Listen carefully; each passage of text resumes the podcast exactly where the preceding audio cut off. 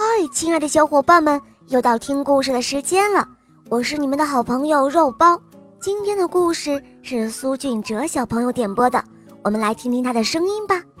我叫苏俊哲，我十岁半了，我来自济南。我喜欢玩躲猫猫的游戏，我喜欢小肉包童话《恶魔岛狮王复仇记》。我也喜欢《萌猫森林记》，我想点播一个故事，故事的名字叫《小公主和蛇》。好的，小宝贝，你点播的故事马上就要开始喽。下面请收听《小公主和蛇》，演播肉包来了。从前有一个国王，他有三个可爱的女儿。三个女儿都非常的漂亮，特别是那个最小的公主，她不但才貌出众，而且心地善良，人们都非常的喜欢她，叫她凯尔公主。有一天，国王要外出去旅行，临走前，他问女儿想要一些什么礼物。大女儿说，她要一条丝裙，还有一顶丝质的帽子。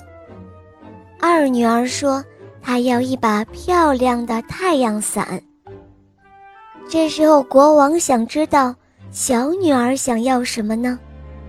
国王问他心爱的小女儿。这时候，小公主说：“我就想要一朵美丽的玫瑰花。”国王答应了女儿们的要求，他启程上路了。一个月后。国王旅行回来了，女儿们所要的东西他也都带回来了。大女儿拿着丝裙和帽子，二女儿拿着漂亮的阳伞，高高兴兴地走了。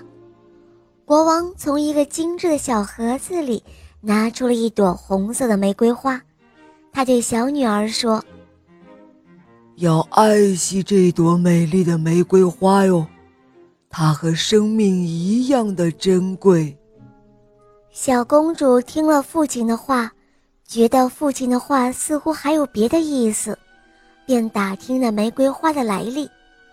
国王开始不愿意告诉她，可是他经不住小公主一再的恳求，便把取得这朵玫瑰花的经过说给了她。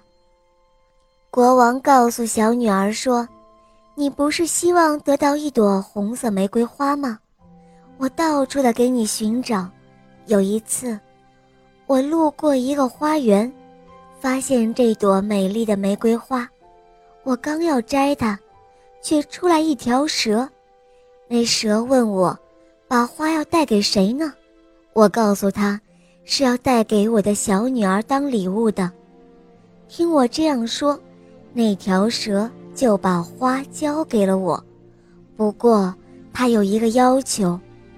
说是一定要你到那个花园里去，否则那条蛇就活不成了。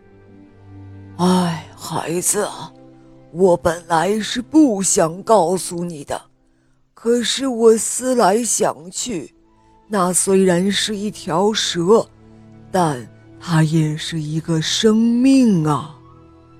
听完这一切，小公主安慰父亲说：“亲爱的父亲。”你不要为我担心，我现在就去那一座花园。小公主真的找到了那一座花园，花园里有一座精美的宫殿，但是里面一个人也没有，阴森森的，真的有些叫人害怕。天色晚了，小公主走进一个房间，一进门，她就看到一条蛇，啊！你是谁？公主不觉地惊叫了一声。美丽的公主，请你不要害怕。小公主听到一个非常柔和的声音说道：“开始，公主是有些害怕，后来她看那条蛇一点也没有伤害她的意思，也就不再害怕了。”公主试着慢慢走进了那条蛇。蛇很乖，公主过去轻轻地摸了摸它。第二天早上，公主发现餐桌上摆满了精美的早点。到了晚上，也是这样，桌上又摆满了丰盛的晚餐。可奇怪的是，始终都没有看到过一个人。